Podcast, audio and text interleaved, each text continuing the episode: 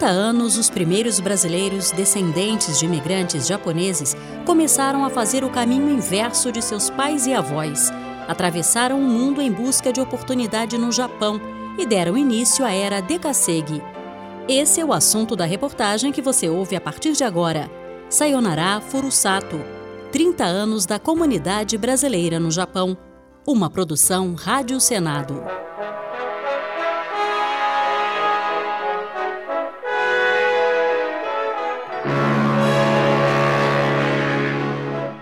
Em 18 de junho de 1908, ancorava no Porto de Santos o navio Kasatomaru, trazendo os primeiros imigrantes japoneses ao Brasil. Eram lavradores em sua maioria e buscavam oportunidade para recomeçar a vida após deixarem a terra natal. A modernização do campo ocorrida na era Meiji transformou o Japão, que passou a substituir cada vez mais a mão de obra humana por máquinas. Esses japoneses chegaram ao Brasil para trabalhar nos cafezais e a ideia era juntar dinheiro e retornar ao Japão. O imigrante Fumio Oura tinha quatro anos e meio quando atravessou o mundo e chegou a terras brasileiras. Ele lembra da reação da mãe quando o navio atracou no Porto de Santos. Essa era uma impressão da minha mãe. É, chegou num país muito maravilha, porque estava cheio de flores. Agora, ela sentiu que parece que chegou no paraíso, mas na verdade após ela precisava trabalhar no inferno, no cafezal. Mas com o passar dos anos, a maioria não realizou o sonho de voltar ao país oriental e acabou criando novas raízes por aqui, dando origem a uma população de aproximadamente um milhão e meio de descendentes. A permanência dessas famílias em terras brasileiras marca o início de uma relação entre os dois países que vai atravessar o século XX até chegar aos anos 1990. É nessa década que começa o movimento inverso de migrações de brasileiros para a terra do sol nascente. Filhos e netos de imigrantes japoneses atravessam o mundo em busca de novas oportunidades. Começa aí uma nova fase nas relações entre as duas culturas, que dá origem à comunidade brasileira no Japão, que neste ano de 2020 completa 30 anos.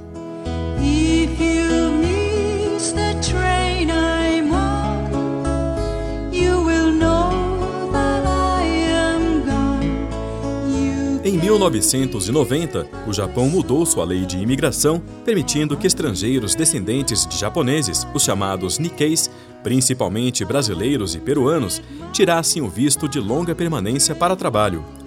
Foi também o ano em que o Plano Collor, aqui no Brasil, confiscou as cadernetas de poupança dos brasileiros, fazendo com que muitos pais Nikkeis deixassem esposa e filhos em busca de sustento e de futuro melhor no Japão. Era o início da era Dekasegi. O presidente da Asias Nikkei Suzano, Arthur Takayama, acompanhou o pai, que foi embora do Brasil depois de ver sua empresa falir. As coisas já não estavam boas, né, para o comércio, já não estavam caminhando muito bem, né. Foi quando eu decidi ir embora, né, porque meu pai se endividou, né, na parte do, do comércio dele, no, na mercearia que ele tinha, e eu tinha, eu era comerciante também, muito novo, mas tinha uma bomboniere ainda na época, né. E aí eu resolvi vender meu o meu comércio, vendi meu carro e dei dinheiro para meu pai para ele poder pagar as dívidas dele para ir para o Japão, né? Aí que começou a minha a ida para o Japão.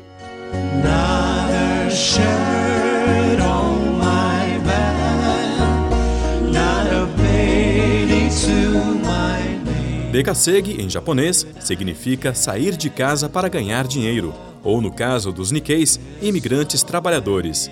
Não havia números oficiais na época, mas estimava-se que em 1990 o número de imigrantes brasileiros chegava a 10 mil.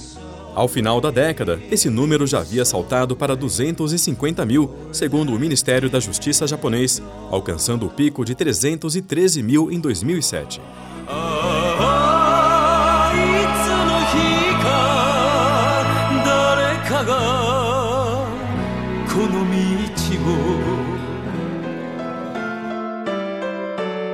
O trabalho no Japão é pesado, com muitas horas extras e sem tempo para diversão.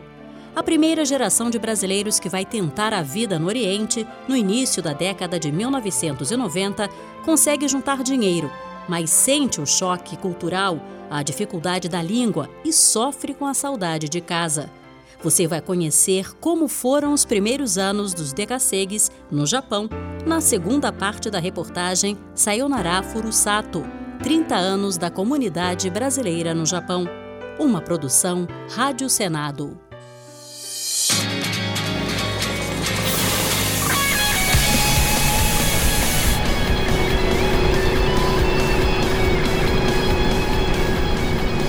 A década de 1990 foi a época de desbravamento, de adaptação e de quebra de mitos por parte dos primeiros decassegues. A promessa de ganhos altos com muitas horas extras de trabalho, de fato, beneficiou grande parte dos primeiros imigrantes, mas o preço a se pagar por isso foi alto. A forma de contratação dos trabalhadores era por empreiteiras, na maior parte das vezes em situação informal, sem acesso à seguridade social, previdência ou seguro de vida. Além disso, o Japão moderno que os primeiros decassegues encontraram era muito diferente daquele que seus pais e avós contavam em suas histórias de vida. A língua japonesa aprendida em casa no Brasil mal servia para que os brasileiros se comunicassem no dia a dia no exterior com eficiência, pois era considerada arcaica, com termos que haviam caído em desuso ao longo dos anos. Se por aqui os Nikkeis são chamados de japoneses, no Japão eles são sobretudo brasileiros e realizavam o chamado trabalho 3K, Kitanai, sujo, Kiken, perigoso e Kitsui, penoso. O presidente da Asias Nikkei Suzano, Arthur Takayama, lembra como foi seu primeiro emprego lá. Meu primeiro serviço que eu fiz foi uma fábrica de, eh, de chaveiros de para-choque, né? Então era muito pesado, era um serviço árduo. A diferença cultural, que parecia ser algo positivo no Brasil, lá no Oriente fazia com que o Nikkei brasileiro não se sentisse em casa. Arthur conta que assim que chegavam, os decassegues tinham os documentos retidos pelas empreiteiras por um ano, até que pagassem os custos da viagem para o Japão. Naquela época, a gente era financiado pelas empreiteiras e eles retiam nosso é, passaporte, né?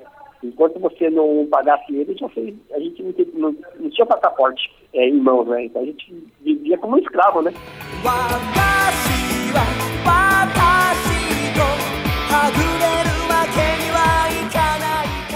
Mas, como diz o ditado, dinheiro não traz felicidade. Pelo menos não dinheiro sozinho.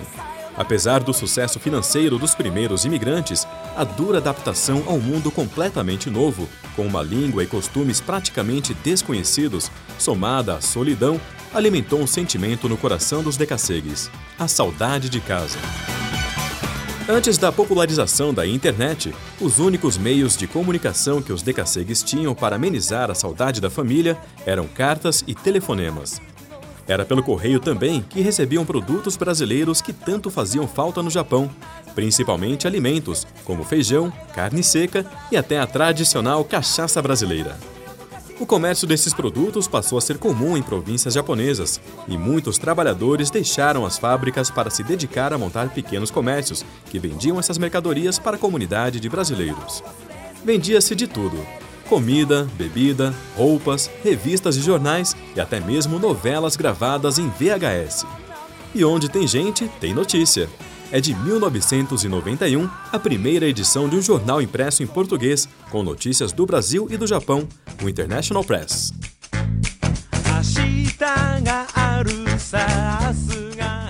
A estabilidade econômica trazida pelo Plano Real em 1994 encorajou alguns decassegues a voltar para o Brasil e tentar abrir um negócio.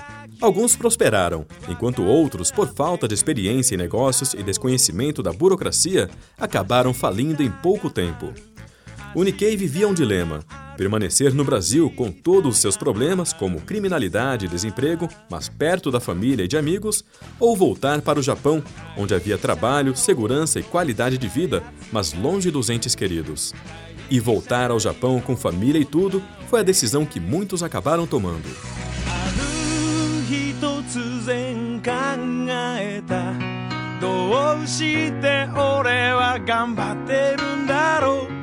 Os anos 2000 são marcados pela mudança de mentalidade do trabalhador brasileiro no Japão. Ele passa de temporário a imigrante residente, com seguro social e filhos matriculados em escolas japonesas. Uma década que começa com estabilidade e termina com a crise econômica mundial de 2008. É o que você vai ouvir na terceira parte da reportagem Sayonara Furusato, 30 anos da comunidade brasileira no Japão. Uma produção Rádio Senado.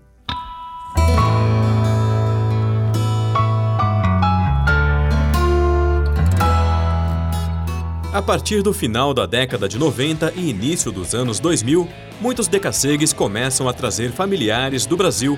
Os motivos são diversos. Alguns por saudade, outros por não quererem perder uma fase importante do crescimento dos filhos. Parecia não haver mais perspectivas de volta ao Brasil depois de tantos anos longe.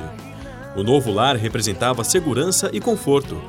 Esse movimento trouxe novas preocupações para o governo japonês, principalmente em relação à educação dessa nova geração de Nikkeis, como explica Akira Yamada, embaixador do Japão no Brasil. Educação para as crianças é um problema, o desafio mais importante e para uh, tanto a eh, governo local e nacional do Japão como a comunidade brasileira em si. Por exemplo, o governo japonês uh, subsidia, uh, dá subsídio para escolas onde eh, estudam os, as crianças brasileiras, é decir, dá apoio para a educação e também apoio do governo local ao, ONGs para cuidar as crianças brasileiras, não somente brasileiros, sino estrangeiros em geral. Né?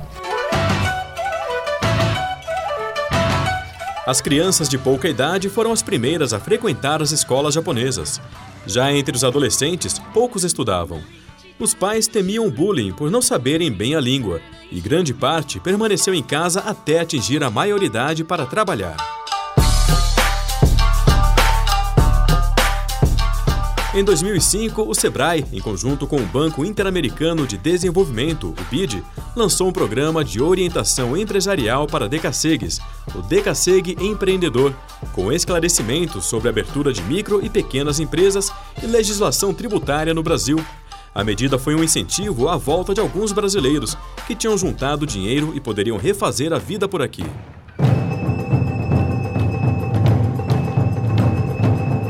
A população brasileira no Japão havia atingido seu ápice em 2007, com 313 mil residentes. Foi quando, no ano seguinte, em 2008, a crise econômica mundial fez com que milhares de brasileiros não tivessem outra opção a não ser voltar para casa, como relata a comerciante Elaine Freitas. Quando a gente ficou sabendo que ia ter essa crise mundial, a gente ficou assim, meio preocupado, né? Porque os brasileiros começaram a voltar para o Brasil, deixava carro com documento no aeroporto e vinha embora, sabe? Foi bem tumultuado. O governo japonês, preocupado com o desemprego crescente, lançou um pacote de ajuda para imigrantes, que incluía medidas como cursos de capacitação profissional e aulas de japonês. Por outro lado, o governo do Japão passou a custear o retorno dos decassegues ao país de origem.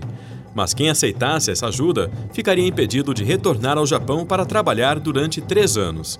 E Elaine está entre os beneficiados. Então foi assim, a gente foi e separamos a nossa viagem, fomos no, na agência, aí a gente foi e ia voltar com a nossa passagem, né? Só que aí na semana a gente já tinha entrado em, em contato com o governo para entrar com ajudas de custo. Mas até então ninguém sabia se ia dar certo ou não.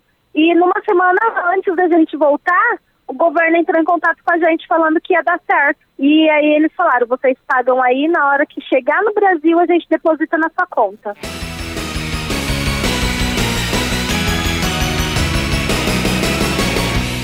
Foi assim que, em 2009, o número de brasileiros no Japão caiu para cerca de 260 mil e continuou caindo em ritmo constante, chegando a 173 mil em 2015.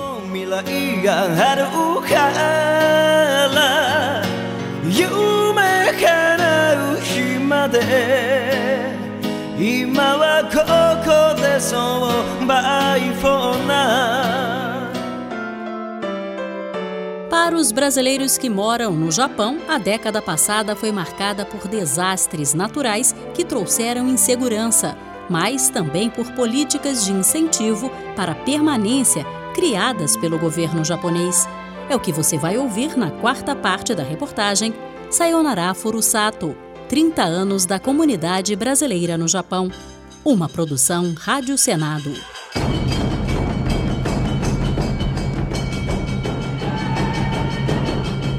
Tsunami é a palavra japonesa para maremoto ou vagalhão, uma onda gigante formada em alto mar.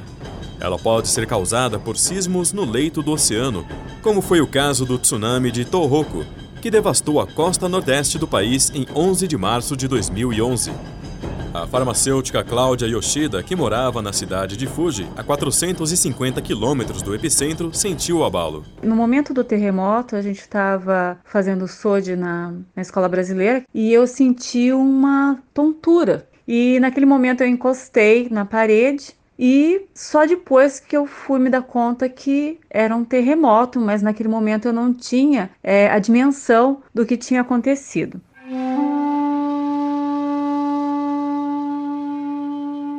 O saldo da catástrofe, segundo números oficiais, foi de 19 mil mortos e desaparecidos, além de 2 mil mortes posteriores em consequência da tragédia.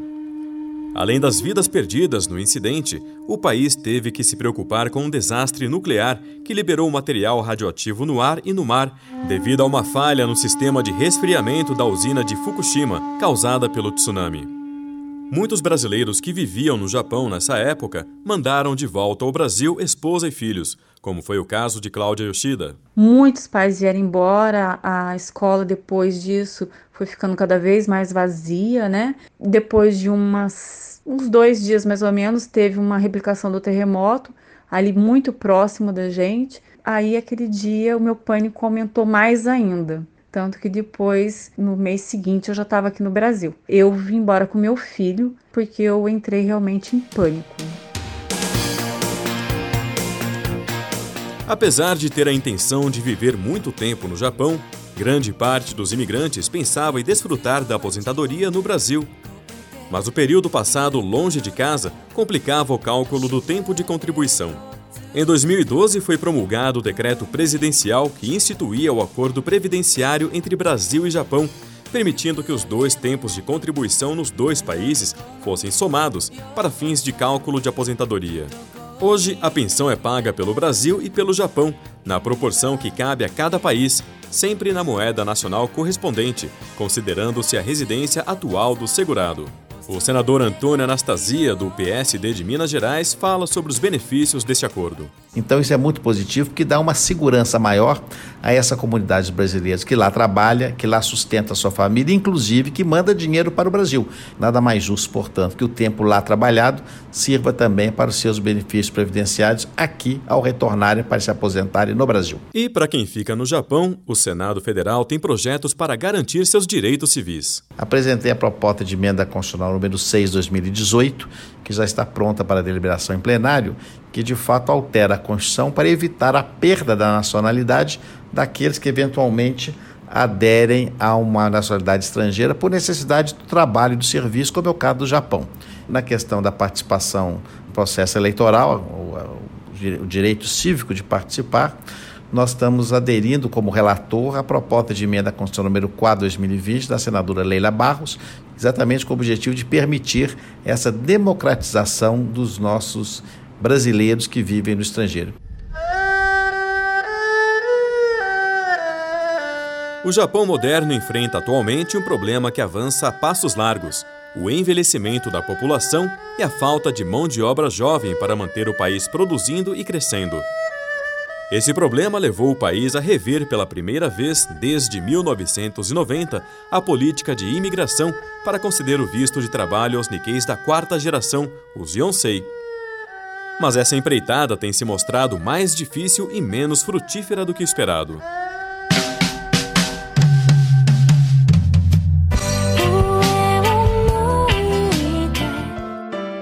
Anos após o início da migração de brasileiros para trabalhar no Japão, como estão as expectativas para a próxima década? É o que você vai ouvir na quinta e última parte da reportagem Sayonara Furusato 30 anos da comunidade brasileira no Japão. Uma produção Rádio Senado.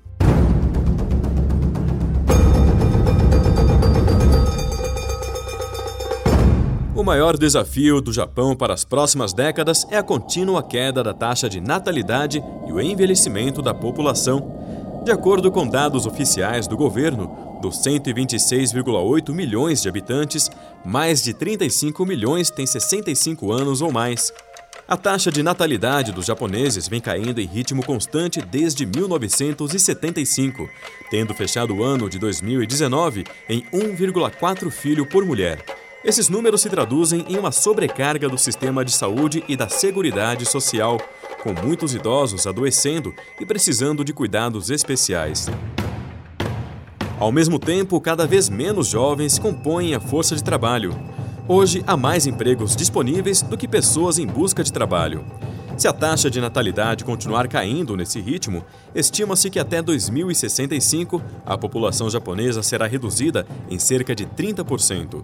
Essa preocupação é ainda maior do que a do envelhecimento, como explica Akira Yamada, embaixador do Japão no Brasil. Este envelhecimento mesmo não é mau, porque eh, envelhecimento é dizer, eh, pessoas podem viver eh, cada vez mais longe. Mas é baixa taxa, taxa de natalidade em si é um problema muito importante, muito sério. E, naturalmente, falta de mão de obra é um tema muito importante. Mas este tema pode resolver com várias medidas e mais participação ativa de mulheres nas sociedades, idosos nas sociedades, também alguns estrangeiros. Se antes o Japão só admitia descendentes de japoneses de segunda geração, os Nisei, e de terceira geração, os Sansei, para trabalhar em suas fábricas, hoje o país não vê outra saída imediata senão estender o benefício aos descendentes de quarta geração, os Yonsei. Em abril de 2019, o governo japonês fez uma nova mudança na política de imigração, quase 30 anos depois daquela que abriu as portas para os filhos e netos de japoneses o país passou a conceder o visto de trabalho aos estrangeiros bisnetos de japoneses. Até então, eles só tinham direito ao visto de permanência até completarem 18 anos. Com as mudanças na lei, o Japão espera atrair cerca de 345 mil trabalhadores nos próximos cinco anos para ocupar postos de trabalho em 14 setores da economia. Mas as regras restritivas para a concessão do visto de trabalho frustraram, num primeiro momento, a expectativa de ambos os lados. Até novembro de 2019, apenas 1% dos vistos esperados pelo governo japonês foi aprovado. As exigências para os descendentes de quarta geração incluem ter idade entre 18 e 30 anos, conhecimento da língua japonesa, não estar acompanhado da família e ainda receber aulas sobre a cultura japonesa. Akira Yamada fala sobre a possibilidade de ajustes nas regras para tirar o visto. Escutamos uh, bastantes opiniões que eh, este sistema é demasiado rígido. Tendo em conta estas opiniões e estas situações, eh, agora entendo que no governo do Japão está considerando se podemos uh, fazer alguns ajustes para os sistemas. Há três tipos de Onsei. Os que sempre viveram no Brasil e pouco ou nenhum contato têm com a língua e a cultura japonesa, os que moraram no Japão em algum momento da vida e aprenderam um pouco do idioma, e os filhos de imigrantes que nasceram e cresceram no Japão e que conhecem profundamente a língua e a cultura local. Estes últimos sofrem uma crise de identidade por não se sentirem brasileiros de fato, mas também por não serem vistos pelo Japão da mesma forma que seus pais e avós. A chave para o futuro da sociedade e da economia do arquipélago pode estar no reconhecimento e na aceitação dos Yonsei como legítimos herdeiros da linhagem japonesa. É bem provável que eles é que serão capazes de dar continuidade à história de amizade entre Brasil e Japão, que começou há mais de 100 anos. Sayonara Furusato 30 anos da comunidade brasileira no Japão. Produção e reportagem de Ricardo Nakaoka e Pedro Henrique Costa. Locução de Marluce Ribeiro. Sonoplastia de André Menezes e edição de Leila Herédia. Você pode ouvir a reportagem completa no site senado.leg.br barra rádio ou no seu aplicativo de podcasts favorito.